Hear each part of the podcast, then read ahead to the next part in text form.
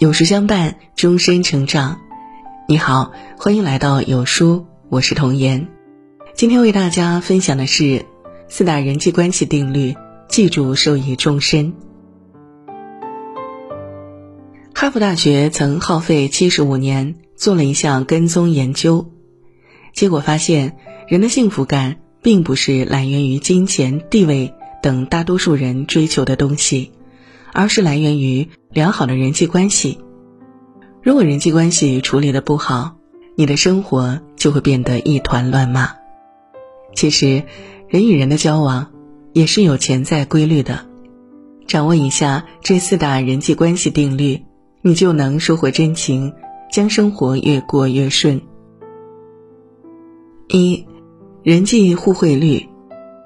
康奈尔大学教授曾做过一个实验。他让两个助手分别与两个陌生人合作，去给相同的几十幅画打分。当时天气炎热，在休息的时候，其中一个助手去超市买了两瓶水，分给了他的合作者一瓶，而另一个助手则只买了自己的一瓶水，全然没有考虑他的合作者。打分结束后，两名助手同时请求各自的合作者帮个小忙。同一个合作者没有丝毫犹豫就答应了，而第二个则选择了委婉拒绝。这就是心理学上的互惠关系定律：你给我过恩惠，我也愿意给你帮助。钱钟书一家曾有一段时间闲居上海，没有收入，生活困难。导演黄佐临知晓后，二话不说就投资拍摄了杨绛的喜剧，并且当即给钱家送去了稿酬。靠着这笔资金，钱钟书一家这才度过了难关。后来，一九九零年，黄佐临的女儿黄蜀芹在做导演的路上遇到了瓶颈。当时有人给他推荐说，《围城》是个非常好的剧本，可钱钟书早就对外婉拒，说桌座上荧屏不相宜，有不少知名导演讨要授权，都吃了闭门羹。黄蜀芹还是决定前去拜访。叩开了钱钟书家的大门，钱钟书得知是黄佐临的女儿，立马就拍桌授予《围城》的影视剧改编权，还说：“黄蜀芹侄女不要有压力，不管拍的好不好，我们都支持你。”人与人的交往就是一场以心换心，你拉一把摔倒的人，日后在你落难时，他也会想着扶你一把。你为同事顶个班儿。在你需要的时候，同事也愿意给你以方便。爱默生说：“人生最美丽的补偿之一，就是人们真诚的帮助别人，同时也得到他人的帮助。帮助他人是一种善举，同时也会结出善缘。一个心里装着别人的人，人缘不会差。”二，人际相似率。《社会心理学》一书中。提出过一个名词叫“人际相似率”，指的是两个人之间如果有相似的地方，就容易使人产生满足感。于是，人和人之间的相似性便能增加彼此的吸引力。三观一致、兴趣相投的人，总能在不经意间相逢。民国时的陈寅恪和傅斯年，他们能结下深厚的友谊，就是因为两人的相似性。在当时的德国柏林留学圈儿，很少有人专心治学，唯独陈寅恪是个例外。其他人聚会聊天，他在埋头看书；同学们都在谈情说爱，他也向来不参与其中。傅斯年是个书呆子，不管走到哪儿，他都会背一个大包，里面装着的全是大部头的书。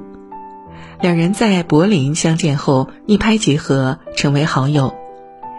当时受到国内战乱影响，官费留学的人都断了经济来源，其他人都在想办法打零工维系生活，可他们俩一点儿都不在乎，每天早晨买个最便宜的面包，便一头钻进图书馆，待到闭馆时才出来。两人就这样整日泡在图书馆中，饭点时啃着老面包，相视而笑。到后来，原本研究物理学的傅斯年。在陈寅恪的影响下，居然转专业到对方喜欢的语言学上了。两人白天一起上课，相互探讨学术，晚上甚至抵足而眠。世界何其大，留学生何其多，可他们对学术一丝不苟的追求，让他们在冥冥之中相互吸引。听过一句话：“同声相应，同气相求。”你是什么样的人，就会吸引什么样的人。即便隔着高山与大海，那个与你相似的人也会走近你、靠近你、滋养你。所以不必担心你会孤独。你想和什么样的人在一起，就先努力去成为那样的人。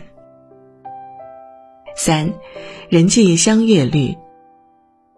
曾有个班主任做了一个实验，他让学生们在卡片上写上自己喜欢的同学的名字，结果发现，在卡片上写下名字最多的学生，他的名字在其他卡片上也出现的最多。相反，那些对其他同学挑挑拣拣的人，同样也没人写他们。这就是心理学上的人际相悦定律：你欣赏别人，对方才会欣赏你。美国前总统艾森豪威尔刚工作的时候，有一个很难打交道的上司，上司总是板着脸，不论谁犯了点小错误，他都不给好脸色，却唯独对艾森豪威尔和颜悦色。很少发脾气，其他同事对此都很好奇，还以为艾森豪威尔很有背景。艾森豪威尔解释说：“我每次和他见面，都想象他在冲着我微笑，然后我就对他报以微笑。其实一开始上司对他的微笑也是满不在乎，可艾森豪威尔毫不介意，每次碰面总是微笑面对。”直到有一天，上司对他露出了笑容，接着时不时就会打个招呼。后来两人交谈也越来越多，最后他们俩成了很要好的朋友。卡耐基说：“不管是屠夫，或是面包师，乃至宝座上的皇帝，通通都喜欢别人对他们表示好意。一个面带微笑的人，再严肃的人也会对你绽放笑颜。”爱人者，人恒爱之；敬人者，人恒敬之。只有你对别人传达以善意，别人才会对你投来温暖。四，人际互补率。一九五三年，心理学家苏里文提出了人际互补理论。每个人的人格都是有缺陷的，只有找到那个能弥补自己缺陷的人，人生才算完整。曾看过比尔·盖茨与鲍尔默的故事。比尔·盖茨是计算机方面的天才，在他的技术能力带领下，微软发展的顺风顺水。可面对规模渐大的公司，他开始犯了难。他性格内向，沉默寡言，不善与人交流，管理员工、出去商谈业务都成了他难以攻坚克的硬骨头。直到他请来了大学好友鲍尔默。鲍尔默生来外向、热情洋溢，说话极具幽默感，最喜欢与人打交道。在哈佛读大学时，他就能兼任四五个社团组织的管理人员。比尔·盖茨有了鲍尔默，微软的短板也被补齐。他们一个内敛，一个外向，一个冰冷严肃，一个热情似火。他们性格全然不同，却又品味相投，相辅相成。恰是因为这样的互补，比尔·盖茨能专心做个技术宅，鲍尔默也乐在公司运营。微软蓬勃发展，两人的关系也变得愈发深厚。老子说：“万物长短相形，高下相迎，音声相和，前后相随。”我们每个人都像是一个半圆，终其一生都是为了找到那个和自己互补的另一半儿。两个互补的半圆相遇结合，才能修得一份幸福和圆满。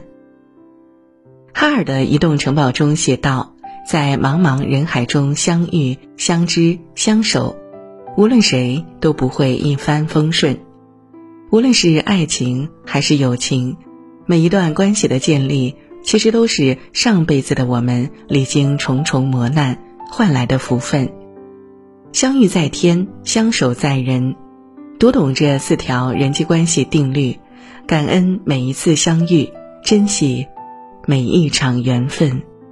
点个再看，愿你用一颗真心，能换来长久的相知相守。